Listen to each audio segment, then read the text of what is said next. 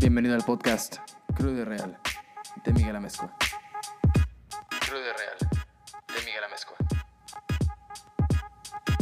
El podcast Crudo y Real de Miguel Amezcua. Sé que pedo raza, ¿cómo están? Bienvenidos, bienvenido tú, bienvenida tú a este nuevo episodio del podcast Crudo y Real. Espero, como siempre, que estés muy bien, que te esté yendo excelente en esta semana. Estamos de vuelta en otro martes con Miguel Amezcua. ya fue el nombre que le puse a, a esta sección del podcast. Que pues cada martes más o menos estoy sacando un nuevo episodio por ahí. El día de hoy, como la semana pasada lo habíamos platicado, les traigo... No la semana pasada, hace como una semana y media, casi dos. Bueno, el punto es que les traigo el episodio que habíamos acordado sobre los papás. Este episodio nace porque pues yo estoy teniendo algunos problemillas ahí con, con mi papá y con mi mamá, algunas broncas, unos pues choques, claro, de, de mentalidad. Obviamente son bronca mía más que de ellos, creo. Por lo que he visto es más bronca mía que de ellos. Pero pues aquí andamos, ¿no? O sea, ya vamos a caminando y descubriendo pues los puntos y lo que estamos haciendo mal, ¿no? Bueno, para comenzar este podcast yo te quiero hacer una pregunta. Algo a lo mejor fuera de pedo, fuera de, de onda. Y es, ¿tú cómo te llevas con tus papás?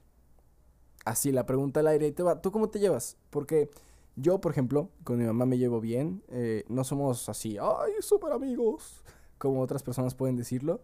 Pero me llevo bien, o sea, platicamos, le cuento cosas mías, le cuento cosas cercanas. Casi no salimos juntos, pero a veces la acompaño, no sé, a comer con mi abuelita, desayunar con ella, a comprar el mandado, cosas así, cosas pequeñas. Siempre estuve muy cercano a ella, desde chiquito yo la acompañaba a todos lados. Y con mi papá, pues la relación es un poco más áspera, ¿no? Hay ese, ese cariño. Mi mamá yo siempre le digo todos los días que la quiero, que, que se ve muy guapa, todo ese rollo. Y a mi papá, pues es un poco más trabajo, trabajo, trabajo, ¿saben? Entonces, ¿cómo, ¿cómo te llevas tú con tus papás? ¿Cómo te llevas tú con tus jefes? O sea, piénsala tantito. No lo pienses mucho, o sea, sigue el podcast. Entonces, la neta no traigo tanto flow para hacer esta onda, pero creo que de, de ahí viene la entrega y la responsabilidad, ¿no? Porque... Ay, demonios. Creo que de ahí viene la responsabilidad de nuestros actos y ahí se muestra la disciplina que tenemos. El forzarnos a, a trabajar y a hacer las cosas que en el momento no queremos hacer. Como yo ahorita, la verdad, no traigo muchas ganas de grabar este podcast, pero como prometí y como estuve preguntándoles y escuchándolos de qué les parecería que habláramos o de qué les parecería que hablar en este episodio, pues aquí está y aquí voy a hacerlo porque pues así es como debe de ser. Hay que ser adultos responsables y gente responsable y disciplinada, porque si no, no vamos a llegar a ningún lado, patos, ningún lado. Primero, te quiero platicar de la vez que me hizo mi papá llorar. Fue fue hace casi dos semanas. Tres, creo. Bueno, el punto es que yo trabajo con mi papá en su taller de, de mecánica. Este, y hay unas piezas que, que él me ha enseñado a, fabricar. Hace, pues como que ya casi varios años que llevo, llevo haciendo esas piezas con él. Me, me deja hacerlas de vez en cuando. La mayoría de las veces estoy solamente viendo cómo las hace y cómo fabrica esas piezas. A la madre, está haciendo un chorro de calor, ¿qué onda? ¿Qué onda con este calor? ¿Qué está loco? ¿Está loco el calor? ¿Qué onda? Es febrero y todavía está, está, ya no está haciendo frío, ¿qué pedo? Bueno, déjenme echar tantito airecito porque se me quite el calor. Ya está, muy bien. Me lo voy a tener que aguantar, ni, ni, ni, para dónde hacerme. El, el punto de, esta historia es que eh, esa vez este, mi papá me pidió. Estaba fuera de la oficina del taller un tiempo. Y, y pues a mí me encargó que le, le ayudara con unos termopares. Como ya había, ya había ya habían pasado como dos, tres semanas en las que yo me encargaba de ayudarle, pues dije, bueno, pues voy a llegar y voy a hacer estas piezas. Él claramente me dijo, no le muevas porque no sabes. Yo dije, cállate, si le sé. de frente el putazo, ¿no? Al golpe, vámonos. Y pues ya hice las piezas mal y me regañó. Me regañó gacho. Me dijo, pues primero me dijo que, que si no pongo atención, que, que por qué no hago las cosas bien. Que si estoy viendo cómo él las hace, ¿por qué no puedo aprender a hacerlas correctamente? Entonces yo le repliqué y le dije, oye, es que, pues cada cuando te das el tiempo de enseñarme de verdad, cada cuando me dices se hace así por esto y por esto. Nunca. Entonces se molestó, todavía más. Me dijo, ¿sabes qué? No quiero que le muevas nunca más a estas piezas. Vete vete a ver qué haces. Y ya. Para, para esto yo creo que debería darte un poquito de contexto. Honestamente, yo pues sí me he portado un poco... La palabra es mamoncito, sangrón, con mi papá. Más que nada porque yo siento que no me permite salir adelante, no me permite moverme, aprender, crecer, desarrollarme, qué es lo que yo quiero como persona, qué es lo que yo quiero, quiero salir adelante, quiero moverme, quiero construir todo ese rollo, ¿no? Lo que queremos todos. Estoy tomando whisky, qué rico. Quiero hacer todo eso, claro. Y siento que él me sofoca, que él no me deja hacer las cosas. Porque en ese momento que me mandó a volar y me dijo, vete a hacer otra cosa. Yo me metí a la oficina, ahí, en el taller, este, en una oficina sola, claro, no iba a llorar enfrente, no iba a llorar enfrente de los trabajadores. ¿Por qué? Pues porque en la sociedad no podemos demostrar nuestros sentimientos como son, ¿no? Entonces me encerré y ya estuve llorando yo solo y le marqué a mi novia, le dije, es que no entiendo por qué no puedo evitar sentir que para, que para él yo siempre voy a ser un, un, pendejo. Y lo digo con esa palabra porque eso siento que mi papá piensa de mí. Que soy un pendejo de remate. Que no sé hacer nada, estoy bien idiota, que no conozco. Y claro, tengo 19 años, ¿qué conozco yo de la vida? Nada. Él tiene 56 años, casi 60 y tantos años. No, tiene como 60 y algo. Sí, tiene como 60 y algo años. Y si hace 60 menos 20 años, son 40 años de diferencia que me lleva de más. Claro que vas a ver mucho más que yo. Pero yo no estoy idiota. Yo no estoy pendejo. Yo sé hacer cosas. El problema es que él no lo nota. Entonces le, le decía a mi novia, le, yo le digo, es que siento que no valora mi esfuerzo. Siento que que es muy duro y que nunca me escucha. Siento que conmigo no tiene paciencia para enseñarme las cosas y que se anda enojando por todo lo que hago. Y yo lo que quiero, lo único que quiero es demostrarle que tengo los huevos, que puedo y que soy capaz de hacer las cosas. Hablé con mi mamá también en ese momento y le decía, es que yo siento que no me... que no está ahí, ¿sabes?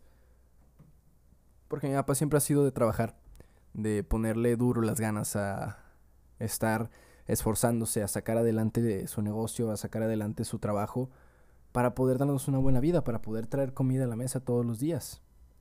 Y eso yo se lo admiro muchísimo porque siempre ha, ha cumplido su labor como padre.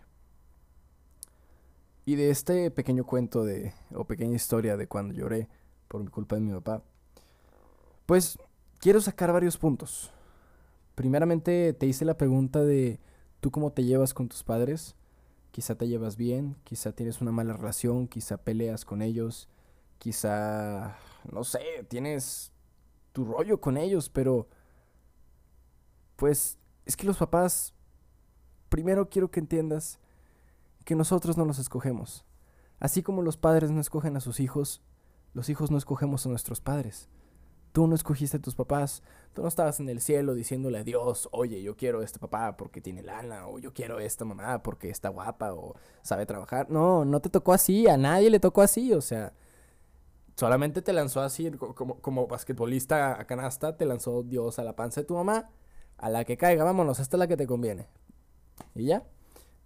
Entonces nadie los escoge. A todos nos tocan pues, los papás que nos tocan.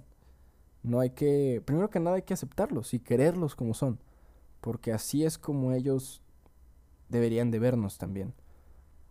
Y bien es, sabido que si nosotros queremos que alguien nos valore, que alguien nos quiera como somos, pues tenemos que hacerlo recíproco desde el principio. O sea, nosotros valorar y aceptar y querer a las personas, a nuestros padres, tal y como son.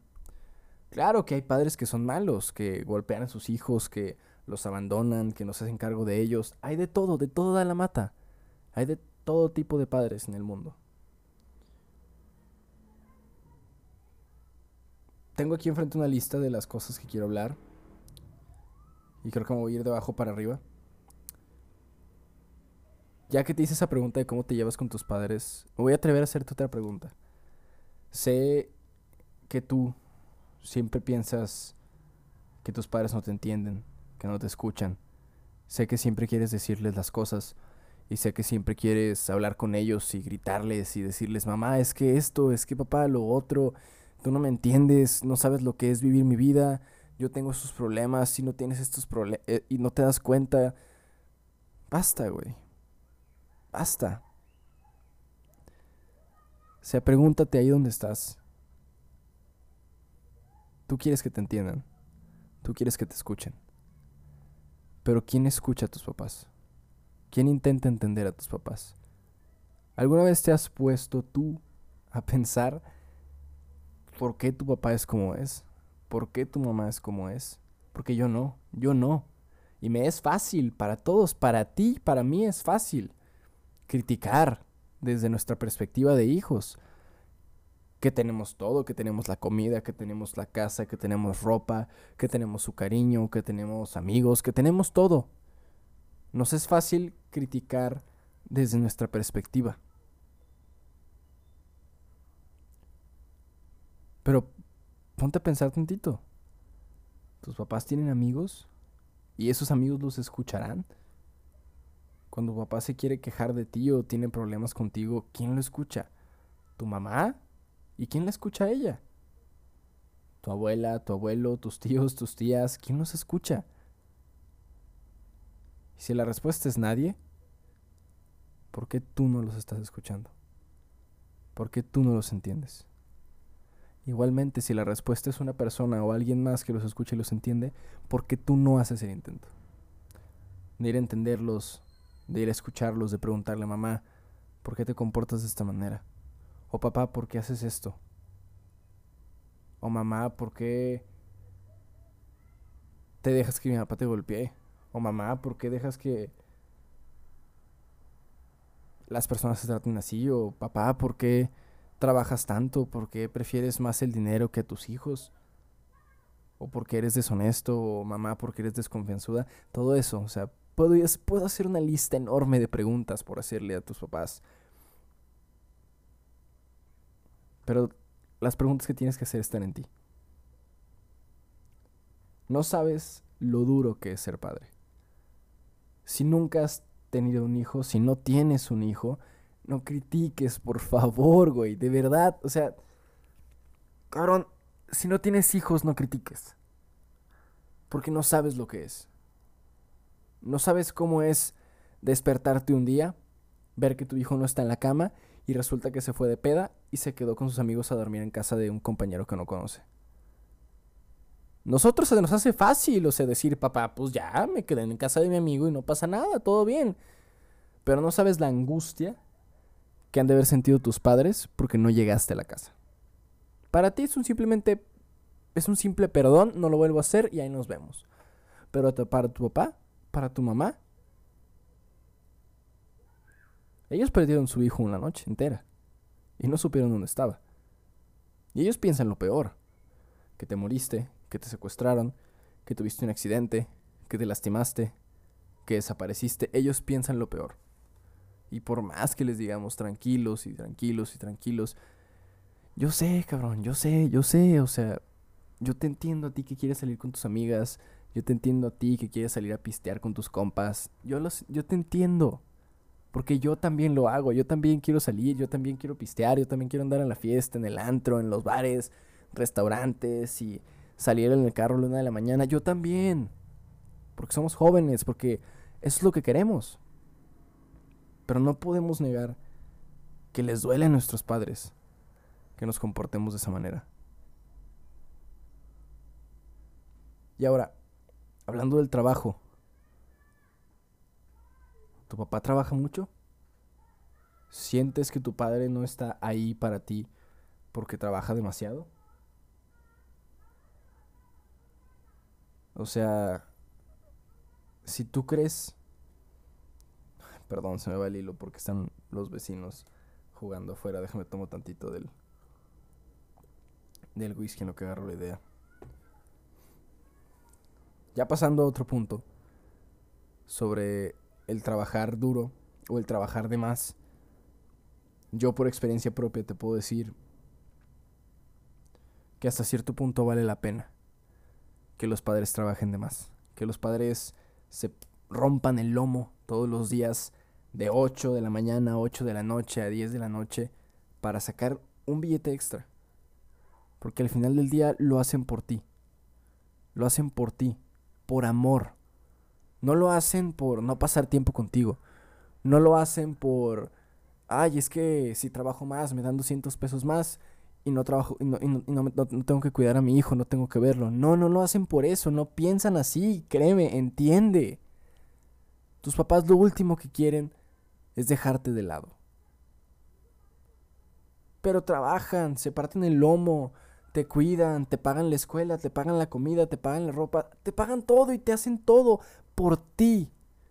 Porque te quieren ver feliz, porque te quieren hacer sentir bien, quieren que estés bien, que vivas una vida mejor a la miseria de vida que ellos tuvieron cuando eran jóvenes. Porque eso buscan todos los padres, darles una vida mejor a sus hijos que la que ellos tuvieron. Claro, no todos lo logran. Algunos se pierden en el camino. O se pierden desde, desde antes de empezar. Entonces no critiques a tus padres porque trabajan de más y no tienen tiempo para ti. No los critiques. No los critiques por ser muy duros. No los critiques porque te hagan promesas que no cumplen. Ellos saben lo que hacen, créeme. Y si consideras que no lo saben, te entiendo. Yo también creo que mis papás no saben lo que hacen conmigo. Yo también creo que están bien pendejos, que no saben lo que hacen, que son unos idiotas. Yo sé. Y yo sé que duele que te griten, que te golpeen, que te den nalgadas, que te den cachetadas, que te den bofetadas, que te llamen idiota enfrente de un de una multitud en, en la calle, en el centro comercial, en donde sea. Yo sé que duele y que se siente horrible que tu papá te prometa que si sacas buenas calificaciones te va a comprar algo caro y ha pasado un año y no te lo, no te lo ha comprado. Y pone excusas y pone excusas y pone excusas. Yo sé lo que se siente. Yo lo he vivido. Te entiendo. Y está de la fregada ese sentimiento. Está de la fregada. Te entiendo. Pero vuelvo a lo mismo. Son nuestros padres. Son tus papás. Es mi mamá, es mi papá. Y ni tú ni yo los escogimos. Ni tú ni yo tomamos un control remoto o entramos a una página en internet, especificamos nuestras preferencias de padres y dimos enter en la, en la orden para escoger a nuestros papás. Ellos tampoco nos escogieron a nosotros. Y no es como que tú seas un pan de Dios. Tú también tienes tus problemas y tus cosas malas. Así que créeme, es estúpido y es incoherente e irreverente que critiques a tus padres sin saber lo que es ser ellos. Porque tus papás siempre hacen las cosas desde amor, desde un sentimiento de amor hacia ti. Tus papás siempre hacen las cosas por una razón, porque te quieren enseñar algo. Así que si son duros contigo es porque te quieren hacer fuerte y que no sufras, porque el mundo es bien culero, porque es un mundo cruel allá afuera. Si no te cumplen promesas, es porque te quieren enseñar a no confiar en todos, a lo pendejo. Si son trabajadores y te exigen y te piden y te obligan, es porque quieren que, seas una persona responsable, disciplinada y trabajadora que logre sus metas. Y sí, también está el otro lado de la moneda. Hay padres que no valen madre, que no saben cómo hacerla de padres y que nunca han intentado. Pero la mayoría de padres que yo conozco, la mayoría de papás y mamás que hay allá afuera son una chingonada. Son lo mejor que pueden ser para sus hijos y les dan lo mejor que les pueden dar. Así que tu hijo, aprende, entiéndelos, escúchalos, para que luego ellos te puedan entender a ti y te puedan escuchar. Y para ti, papá, para ti, mamá, si es que estás escuchando este podcast, felicidades. No sé quién seas, no sé cómo vivas y no sé cómo trates a tus hijos, pero estoy seguro de que todo lo haces con el propósito de ser las mejores personas. Y eso es lo que importa. Un aplauso para ti, papá. Y para ti, mamá. Porque ustedes se parten el lomo día con día. Para hacernos a nosotros los hijos, a ti y a mí, hijos que ayuden al mundo. Que sean buenas personas, que sean responsables, honestos e increíbles seres humanos. Es todo. Esta reflexión viene de problemas que tengo yo con mi papá, porque todos los tenemos, no lo niego, unos más fuertes que otros. Creo que mis problemas no son tan grandes, pero esta reflexión viene de ahí. Y sé que a lo mejor nunca vas a escuchar este podcast, papá. Pero quiero que sepas que al final de todo, después de todos los problemas y de los regaños y de las molestias, que te quiero mucho. Y que yo no sabría qué hacer sin ti. Duele un chingo. Duele mucho. Pero te amo. Eres el papá que me tocó. Y estoy orgulloso de quién eres. Porque me has hecho una gran persona. Perdóname por todo lo que te he criticado. Y por todo lo que he dicho mal de ti. Tienes tus defectos. Pero eres un gran padre. Grandioso. Ahí te ves. Te quiero a ti. Un chingo. A ti que me escuchas. Te quiero mucho. Cuídate. Y quiera a tus padres. Ahí nos vemos.